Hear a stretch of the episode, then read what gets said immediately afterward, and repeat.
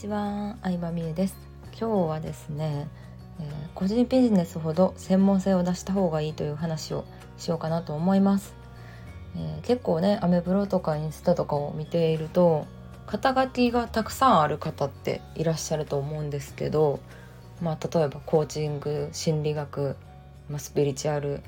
占いなんだろう市中水明とか。うん。でまああれもできますこれもできますっていうと、うん、その分たくさんのお客さんを集められるかのように思うんですけど、まあ、これは初心者あるあるの一つでもあるんですけど意外とその方がお客さんは来ないんですよ。うん、一つのジャンル一つの得意なことに絞った方がお客さんはその専門性って思って来てくれるようになるんですね。でこれあの自分が商品を買う立場だとすごい分かりやすいと思って私最近それに関する経験をしたんですよ。何かというと足の巻き爪で悩んでたんですね。巻き爪でなんか歩いても痛いしどうしよう早く病院行きたいなと思って。でまあいろいろ近所にこう病院内科とか皮膚科とか調べてたんですけど。でそこでいろんな病院調べてるうちに すいません。ちょっと家から遠いんですけど巻き爪専門の病院っていうのがあったんですよ。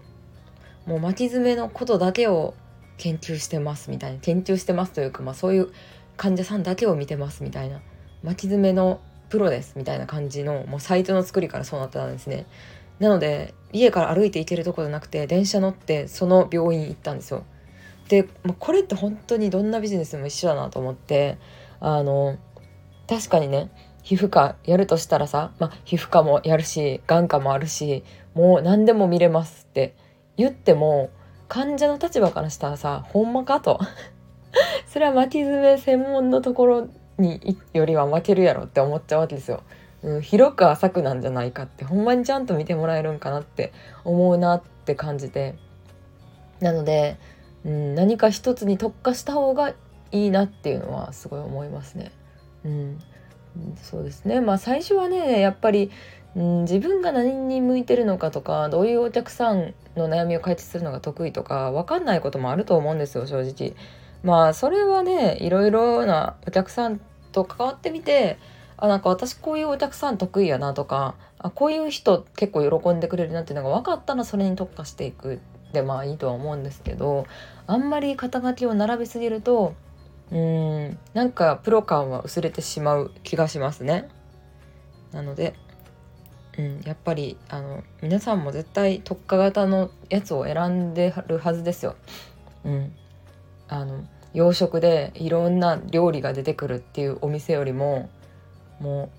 パスタ専門店とかハンバーグ専門店とか洋食屋出てくるところよりもさハンバーグ専門のびっくりドンティーの方が美味しい気がするじゃないですか。美味しいじゃないですか実際。なので、うん、お客さんは一つのことを極めてる人がいいなって思うし、うん、総合病院みたいにさものすごい大きい組織だったら別なんですけどでもそれはね私たちが戦うべき対象ではないのでやっぱり個人で小さくやっていくならなおさらうん、一つの分野たった一つの分野特化型がいいなって思います。はいということで